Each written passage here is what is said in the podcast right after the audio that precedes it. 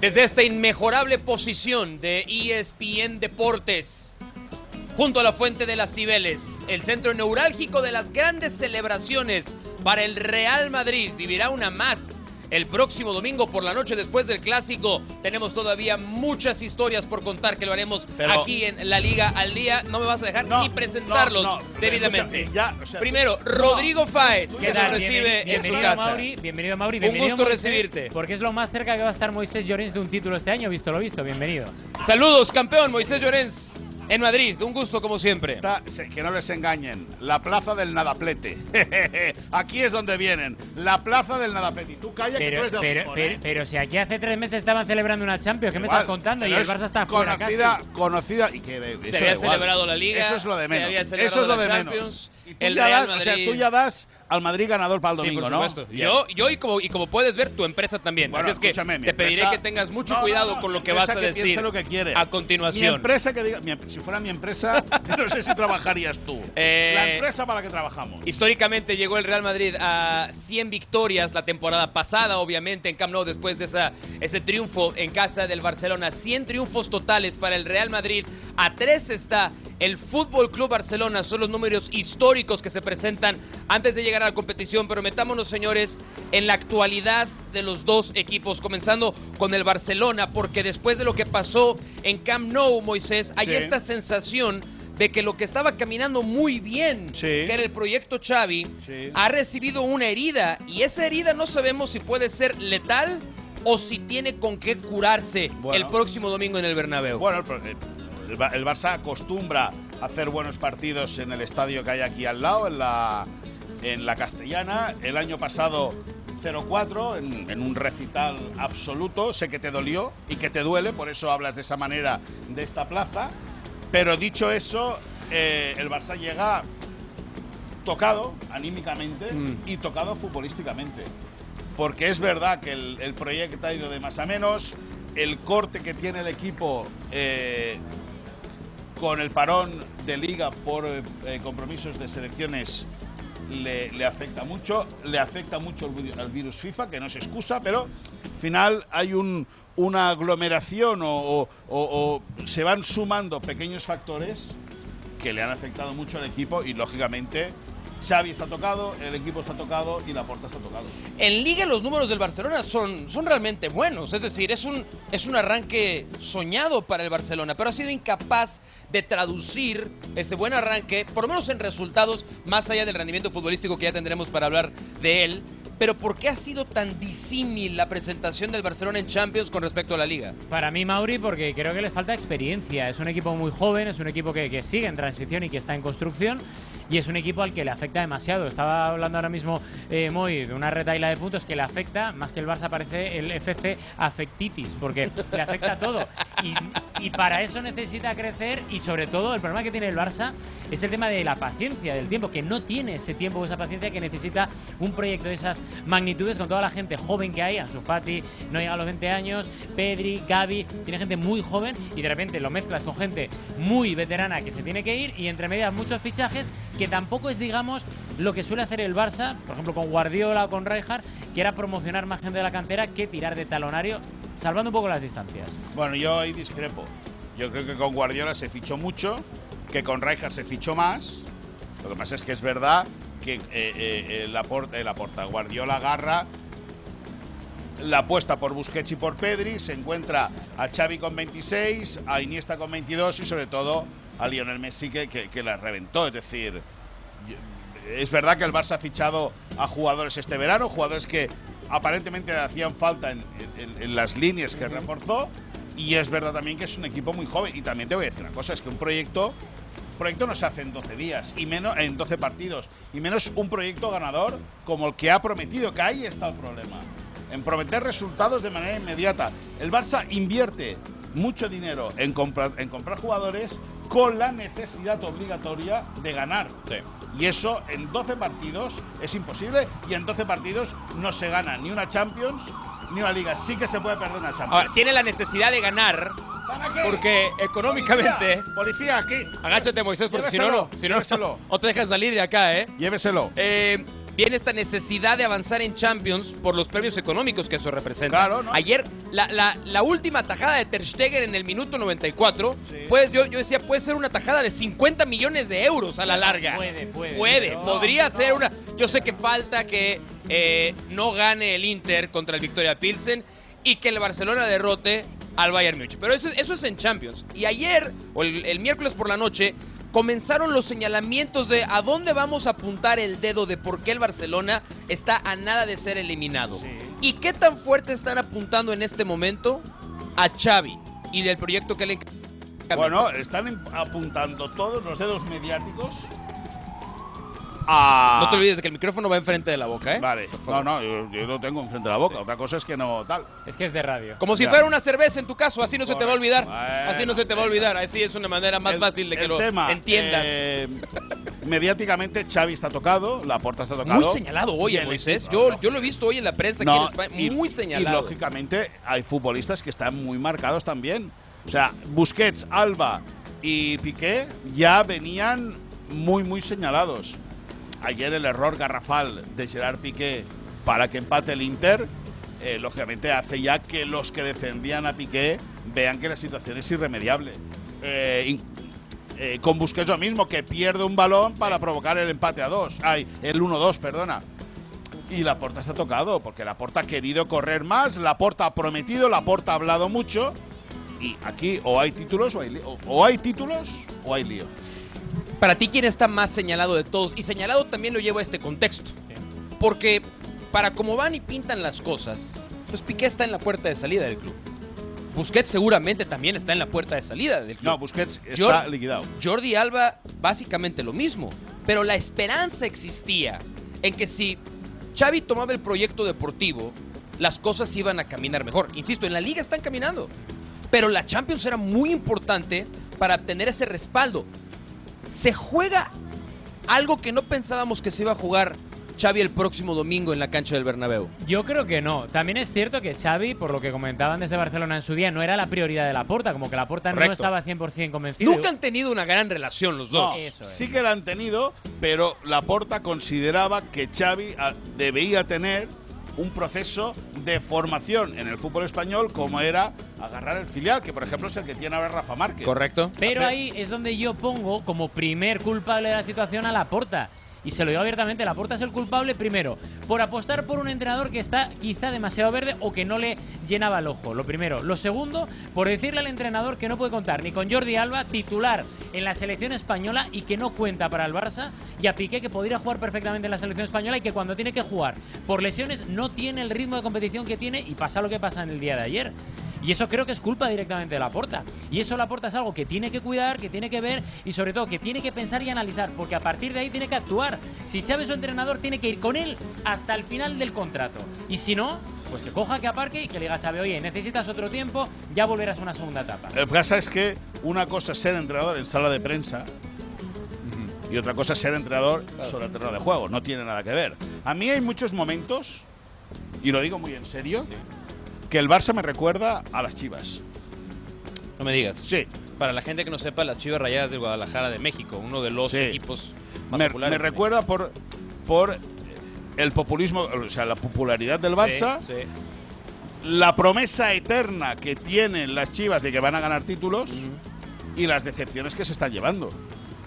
Al final, el Barça desde el 2015, cuando gana la Champions en Berlín, desde el 2016 al 2022, que es ahora, cada año es una decepción en Europa. Eh, estaba revisando y creo que solamente una vez en los últimos 50 años el Barcelona ha sido eliminado en temporadas consecutivas de Champions en fase de grupos.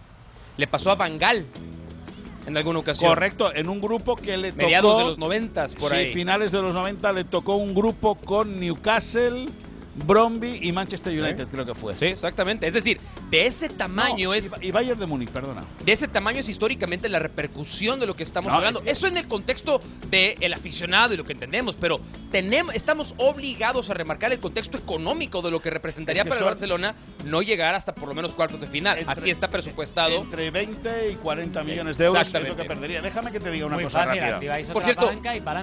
Déjame que te diga una Cundé cosa. entrenó ya, ¿verdad? Hoy, ¿verdad? Sí, Apunta sí. para jugar. Bueno, apunta para venir a Madrid. Apunta para venir a Madrid. Ok, eso lo vamos a, eso lo vamos a platicar un poco más Luego adelante. lo ampliamos. Déjame que te diga. es- también es cierto que un, un equipo tan joven como el del Barça, que te digo que en 12 partidos tú no haces un proyecto ganador, Sí. eso es así, eh, comete errores infantiles con gente veterana que le cuestan muy caro. Europa es muy difícil y al final es muy cíclico todo. Hubo una época que el Barça, creo que fueron 8 o 9 años seguidos que llegó a semifinales Sí. y ahora está cayendo las primeras de cambio. Hubo un año, unos años, creo que fueron siete u ocho años, que el Madrid no pasaba de octavos de final de la Champions. Y ahora lleva cinco títulos en nueve temporadas. Es decir, que al final es todo cíclico. Es decir, al final todo te Pero- acaba poniendo en tu sitio. Sí.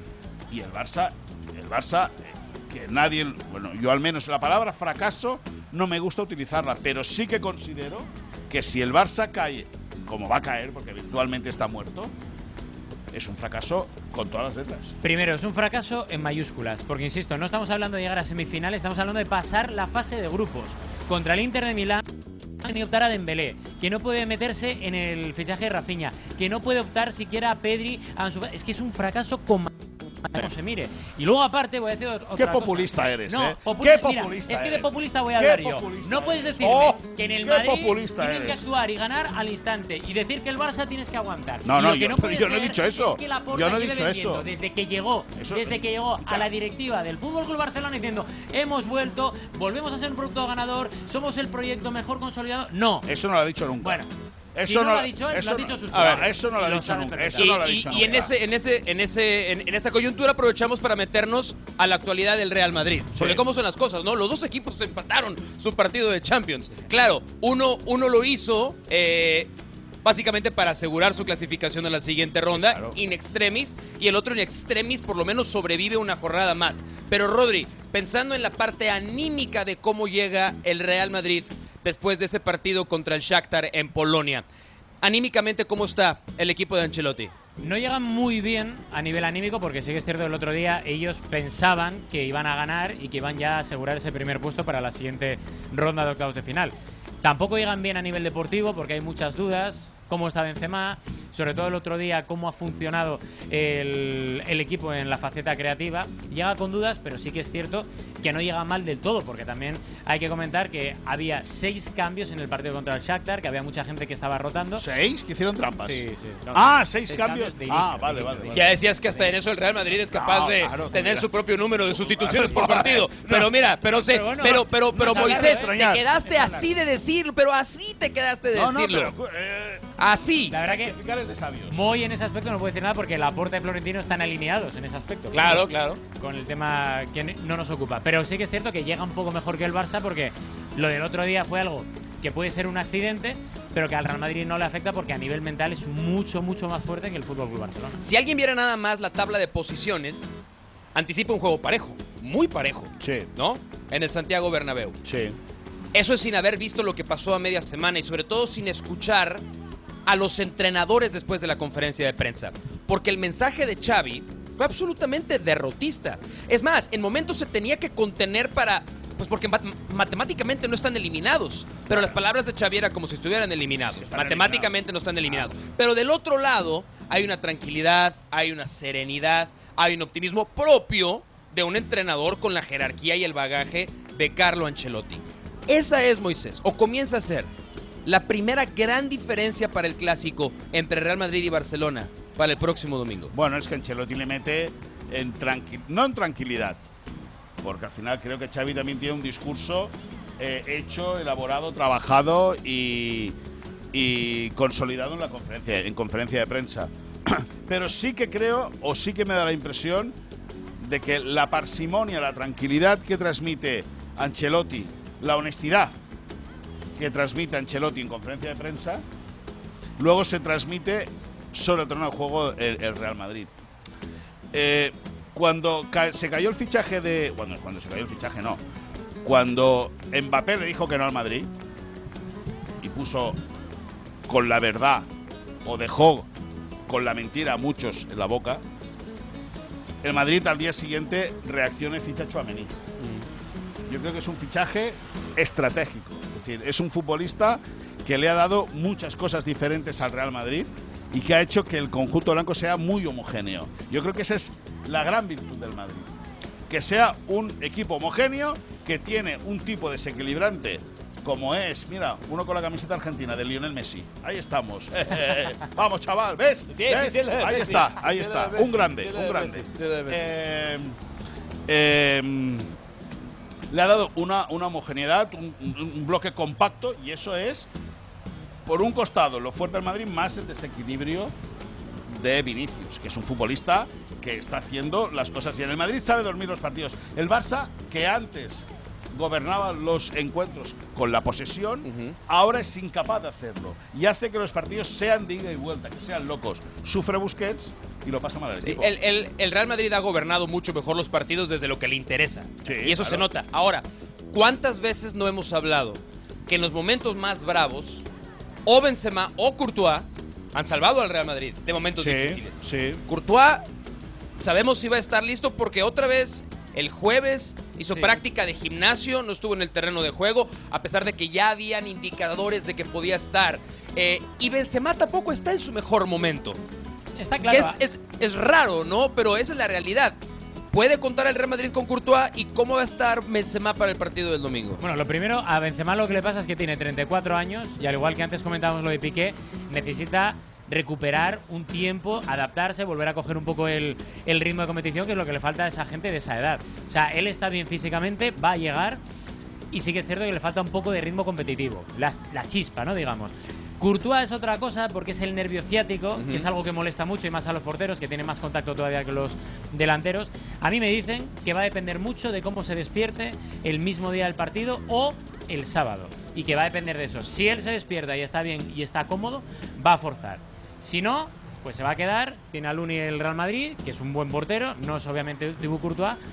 Pero sí que es cierto que Ancelotti ha dicho una cosa a los suyos, a los jugadores, a estos dos en concreto, y a todo el plantel. Ha dicho, si podéis, forzar. ¿Por qué? Sí. Porque no quiero ni una confianza. El año pasado era una tesitura parecida. Llegó el Barça y metió cuatro goles. Y el Madrid ni se enteró. Ni se enteró. Y no quiere volver a repetir ese error Ancelotti, por lo cual el aviso es a todo el plantel. ¿Tú como Courtois a veces ya padeces de la asiática o no, Moisés? Sí. Vale. Tú estás forzando.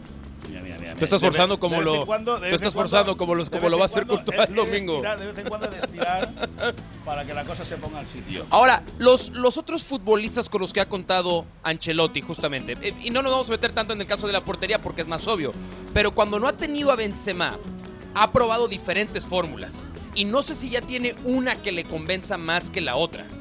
Porque incluso había quien sugería poner a Valverde como juega por el extremo derecho y dejar a Rodrigo como una especie de falso 9. Hazard recibió la oportunidad de ser titular, confirmando que en este momento no puede ser titular para el Real Madrid. Entonces, Benzema jugando porque va a jugar, pero ¿cuál es el plan B de Carlo Ancelotti ante la falta de un buen Benzema? El plan B es ese, o sea, meter o adelantar a Valverde al extremo derecho o como mucho, dependiendo un poco de cómo está el centro del campo, incluir en esa opción a Asensio y Rodrigo de falso 9. ¿Por qué? Pues por una cosa muy simple. ¿Y Benzema? En caso de que Benzema no esté. Pero va a estar, ¿no? Sí, que va a estar. Pero la pregunta que ha formulado el presentador, Mauricio, ha sido si no está Benzema. Gracias. El, el asunto es, ¿qué pasa con Hazard? Pero ¿para qué preguntarnos si sí va a estar? Hazard está acabado. O sea, está acabado. Acabado. Ya no le, dan a- no le van a dar más oportunidades, salvo que no quede otra, como pasó el otro día. Sí. O sea, está acabado, le han dado mil oportunidades. Si Hazard hubiera dado ese paso hacia adelante, seguramente Ancelotti hubiera dicho, venga, vamos a intentarte meter, pues por ejemplo, en el bando derecho o donde sea. Pero es que no está, no se le espera. Ahora mismo Hazard no es ni de los 50 mejores jugadores que hay ahora mismo. Y eso es caso también del Real Madrid. ¿Al Sporting?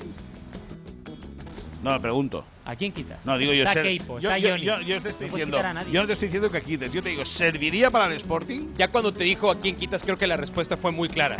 Muy, No, no. muy, muy. O sea, no- absolutamente no lo querrías clara. ni para el banquillo. Clarísima. Vale, vale. Eh, aquí estamos con Rodrigo Fáez, Moisés Llorens en esta espectacular posición de ESPN Deportes a pies de la Fuente de las Cibeles. El partido se ve el domingo a través de ESPN Deportes y por supuesto todo el contenido de la Liga Española.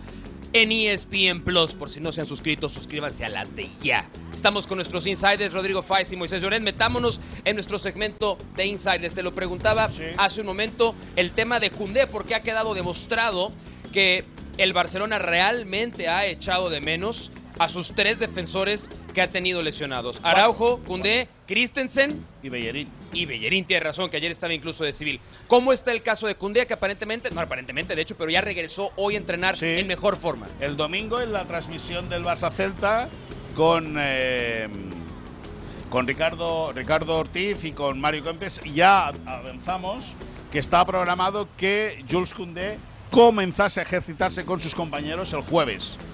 Y hoy ha comenzado a ejercitarse. Por lo que nos cuentan, lleva días entrenando a buen ritmo, a nivel solitario. Hoy se ha sumado a la práctica de grupo y no descartaríamos que fuera titular.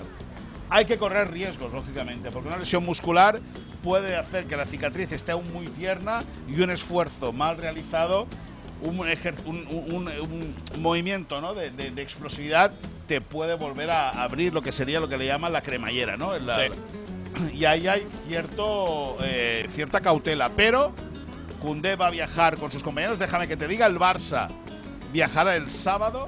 en- hablará Xavi, se ejercitará el equipo a las 7 de la tarde. El Barça agarrará vuelo, volará a Madrid, por lo tanto pernoctará en la capital de España y el domingo esperará la hora del partido para las, a las 4 y cuarto de la tarde comenzar el choque.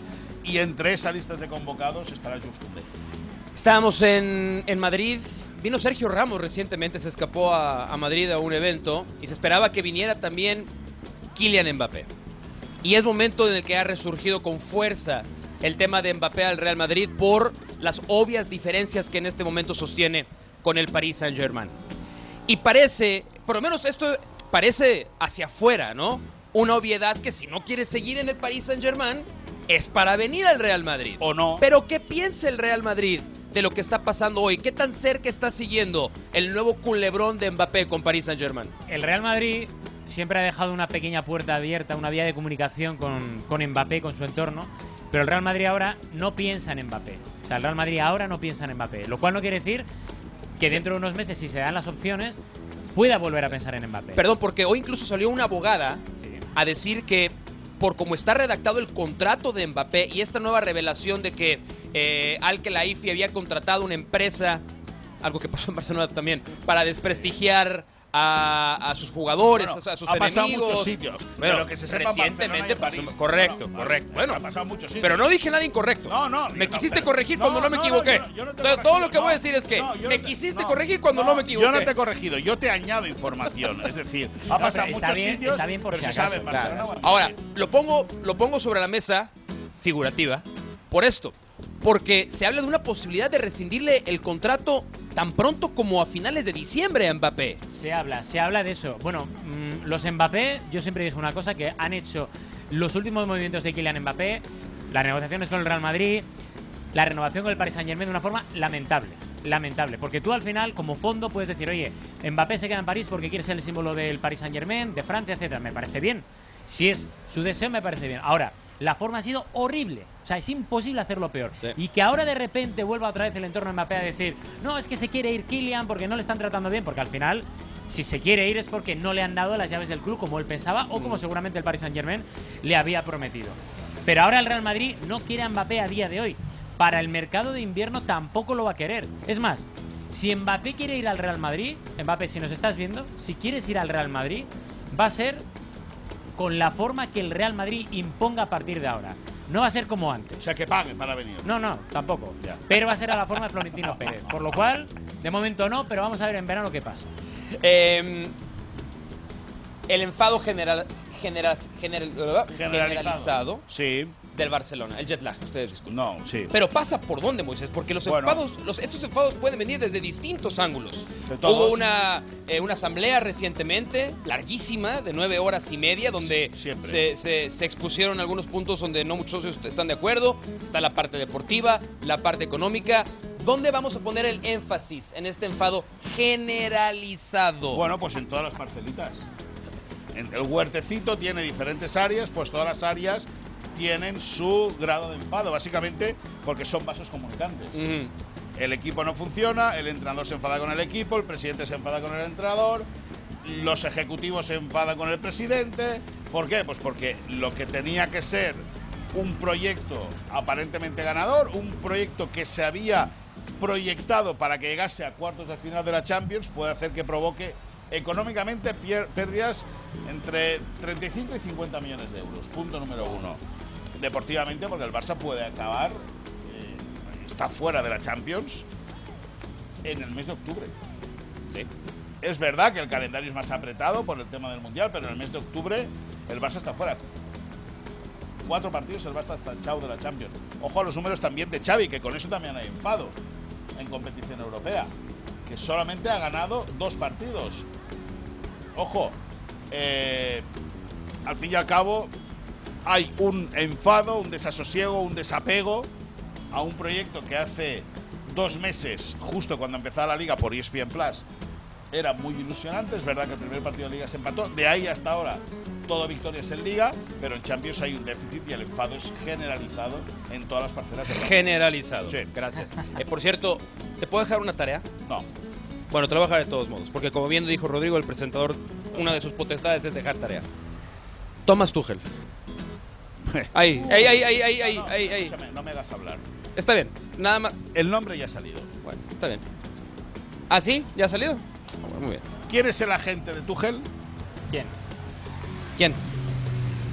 Pini Sahabi. ¡Oh! ¿Quién es el agente de Robert Lewandowski? ¿Y quién es el agente con el que Laporta ha hecho negocios en los últimos años? Pini Sahabi. Blanco y botella leche. Se acaba. Eh, También por esa regla de tres hizo negocios con Méndez y Méndez tiene a Lopetegui. Y tampoco creo yo que Lopetegui vaya al Barça. yo, creo que Lopetegui, yo creo que Lopetegui no puede entrenar porque ha entrenado este, al Sevilla este se año. Nos, se nos está acabando el tiempo, pero tenemos temas que agotar. Así es que vamos directamente. Eh, el impacto, no nada más físico, uh. sino anímico de lo que hizo Rudiger por el Real Madrid adentro del vestidor. ¿Cómo fue percibido? un héroe, un muy rápido, muy rápido. Hay unas imágenes que ha sacado el Departamento de Comunicación y Social Media del Real Madrid en las cuales vemos cómo se interviene los puntos, que creo que al final fueron 23 puntos exactos por lo que nos cuentan, a Rudiger después del golpe del último del último del, último gol que marcó, bueno, del único gol que marcó efectivamente. Un que, héroe. Que por cierto, un héroe, no me digas héroe, cuando estuvisteis en, Barcelona a principios de los 2000 diciendo que si Puyol se rompía la cara tal y ahora de repente. Un héroe, un, héroe, un héroe. Esto es lo de siempre, sí. si no es del Barça es eh, negativo. Pero bueno, eso ha probado algo que se sabía desde hace un año y que este año se ha reforzado. Es decir, la buena amistad que hay entre los jugadores del Real Madrid en el vestuario, el vestuario, que es algo que no ha sido muy habitual en la última década y que ahora sí que parece que está establecido dentro del vestuario de forma generalizada. Generalizado. Qué bonito. Es que es muy bonito trabajar con amigos, ¿no? En el Madrid. Es que eso de trabajar con amigos es. sale la cosa perfecta, los resultados están. Cuando uno trabaja con amigos. En el Madrid nunca pasa nada malo, ¿eh? todo es bonito, todo es afable. No nada del Barça. no, no, porque no sabes. Y al revés, siempre es Barça. No, no, no, escúchame una cosa, porque es que es verdad, es que en el Madrid no pasa nada, no pasa nada malo nunca. Pues bueno, es un club. Si ganas la Liga, si ganas la Champions, quiere decir que las cosas funcionan. Dos temas rápido, vamos, porque se nos va el tiempo. Eh, Lewandowski sigue a lo suyo. Sí, bueno, 14 goles. Fíjate que ya ha marcado más goles Lewandowski en dos meses que el año pasado, por ejemplo, a Aubameyang y no recuerdo quién era el otro. Memphis. Un héroe, un héroe. Memphis. No, un héroe, un héroe no. Un héroe no, un goleador. es lo que hay. Dice que va a salir el, el domingo con una capa. Va a jugar con, con su uniforme y con una capa. Escúchame, tú ríete que Lewandowski le marcó cuatro a estos, ¿eh? Sí, no, no, de acuerdo, de acuerdo, de acuerdo, de acuerdo, de acuerdo. Que también eh, hizo dos, ¿eh? Hizo, hizo, hizo dos goles que mantienen al Barcelona con una ligera esperanza. Eh, rápidamente, estamos en Madrid, 0-0 el Atlético contra el, el Brujas. el Cholito. Pero la imagen fue Joao Félix aventando el peto y el Cholo Simeone medio haciéndose que él no supo qué fue lo que pasó. ¿Cómo está esa relación entre Joao Félix y el Cholo Simeone? El Cholo Simeone no tiene ningún problema con Joao Félix. Ninguno. Si Joao Félix tiene un problema con Simeone o si se está vendiendo que hay guerra entre Simeone y Joao Félix, no es por parte ni del Atlético de Madrid ni del Cholo Simeone. Méndez.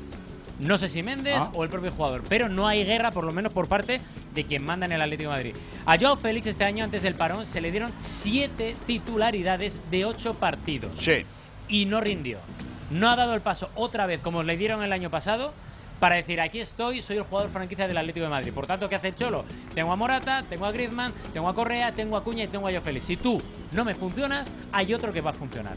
No hay más debate ni más guerra. Si Joe Félix quiere jugar, que vuelva a hacer lo que tiene que hacer, lo que hizo en su día, pero de forma regular, apretar en los entrenamientos, ser decisivo en los partidos y será indiscutible. Pero Es- de momento. Es que es muy lo está. difícil jugar en el, eh, que un futbolista del perfil de Joao Félix triunfe en el Atlético de Madrid. Sí, pero en el Pero partido, Griezmann- en el partido de media perfil. semana se volvió pero, la. pero la- Griezmann se vuelve loco para correr y defender Sí, y apretar sí, y sí, tal. de acuerdo, de acuerdo. Y el otro no. También no nos olvidemos que al principio de la temporada pasada, cuando la- el Atlético arrancó muy bien, coincidió con un muy buen Joao Félix, pero en los últimos cuatro partidos, 29 minutos apenas para el astro portugués. Eh, nos vamos, productor. Es hora de irnos, ¿verdad? Qué rápido se El nos fue. Qué rápido se nos fue el tiempo. Pero es que cuando uno, como en el Real Madrid, trabaja entre amigos, la realidad es que los resultados, siento que gané la Liga y la Champions. Solamente en estos 39 minutos de segmento. Rodrigo Fáez, Moisés Llorens, parte solamente eh, de esta gigantesca cobertura que estamos haciendo en España antes de... Antes del clásico, extiéndanlo, extiéndanlo No, muchachos, no, no, por favor, Sí, sí, sí. extiéndanlo, Según- extiéndanlo para que se vea bien, bonito. Vamos a hacerlo bien, Moisés. Está al revés, está al revés, por favor, háganlo bien. ¡Un héroe! ¡Ponlo bien! ¡Un héroe! Ahí está, la liga. Aquí estamos. ESPN directamente desde Madrid. Rodrigo, Moisés, Mauricio, nos vemos en la próxima. Chao, un héroe. Cliquen.